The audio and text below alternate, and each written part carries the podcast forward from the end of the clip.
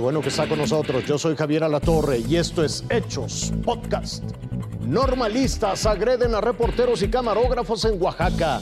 Simpatizantes de Salgado Macedonio y de Raúl Morón hacen presión en el INE. Hay nuevas protestas en Minnesota por la muerte de otro afroamericano a manos de un policía que le disparó, dice, por error.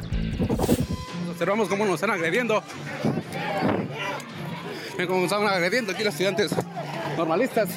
En Oaxaca, pseudonormalistas atacaron a periodistas de distintos medios de comunicación, quienes cubrían el cierre de vialidades y actos vandálicos en las antiguas instalaciones del Instituto Estatal de Educación Pública de Oaxaca. Desde palos, machetes, martillos y hasta barretas fue lo que utilizaron. Los compañeros empezaron a hacer para atrás. Uno de los compañeros reporteros se quedó hasta adelante. Ya él se le, se le aventaron unos cinco normalistas para quererle arrebatar la cámara. La protesta comenzó poco antes del mediodía, cuando secuestraron camiones de transporte público y camiones de carga pertenecientes a empresas privadas para activar su bloqueo en la carretera federal 190. Después de agredir a reporteros, los presuntos normalistas saquearon muebles y documentos que se encontraban resguardados y les prendieron fuego. El motivo de sus protestas es su rechazo a la eliminación de las escuelas normales, a pesar de que las autoridades educativas en el estado, a través de un comunicado, han negado dicha desaparición, aunado a su antigua solicitud por la contratación inmediata sin realización de exámenes de valoración, tal como lo marca la normatividad vigente. Hasta el momento no se cuenta con ningún detenido por estos hechos. Sin embargo, las víctimas se mantienen realizando las declaraciones correspondientes ante la Fiscalía General del Estado por las lesiones sufridas y por los daños a sus equipos de trabajo. Víctor Santiago, Azteca Noticias. Pero si no se reivindican, miren, se lo decíamos de una vez, los vamos a hallar a los siete. Los vamos a hallar, los vamos a buscar y vamos a ir a ver a Córdoba. ¿No le gustaría al pueblo de México saber dónde vive Lorenzo Córdoba? La declaración de Félix Salgado puso en otro nivel la protesta contra el INE y sus consejeros.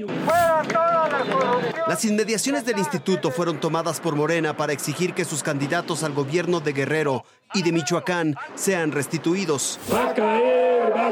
Pero los dichos de Salgado sobre localizar la casa de Lorenzo Córdoba levantó polvo, así que el presidente del partido trataba de matizar.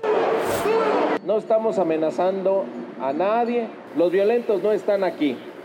Los violentos están en otro lado. El propio Félix Salgado tuvo que corregir. Yo ya sé dónde vive, ya me dieron bien la dirección, pero no vamos a ir, no vamos a ir. Salgado Macedonio dijo minutos después que no fue una amenaza lo que lanzó contra los consejeros y reculó de esta forma. No voy pues a su casa ya, no vamos, para que esté tranquilo el señor. No es amenaza, no es violencia. Ya nos vamos, terminando la asociación.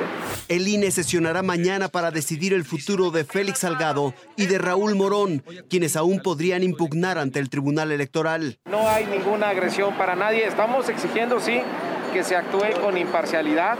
Jaime Guerrero, Azteca Noticias.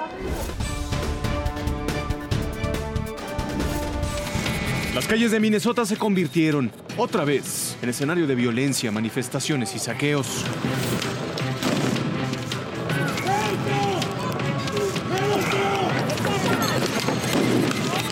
Cientos de personas protestaron así por la muerte de Dante Wright, un joven de 20 años que recibió un disparo tras ser detenido por una falta vial e intentar escapar.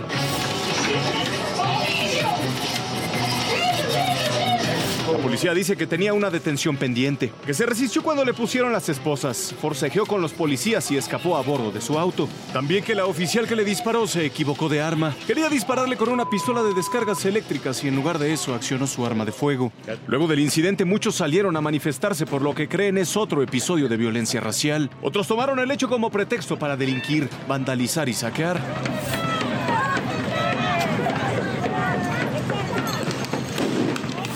Unos kilómetros de ahí inició la tercera semana de juicio contra el ex policía Derek Chauvin. El hermano de George Floyd tomó el estrado para dar uno de los testimonios más conmovedores. Dos situaciones relacionadas con la fuerza excesiva en detenciones de gente afroamericana. Una que está a días de definirse en un jurado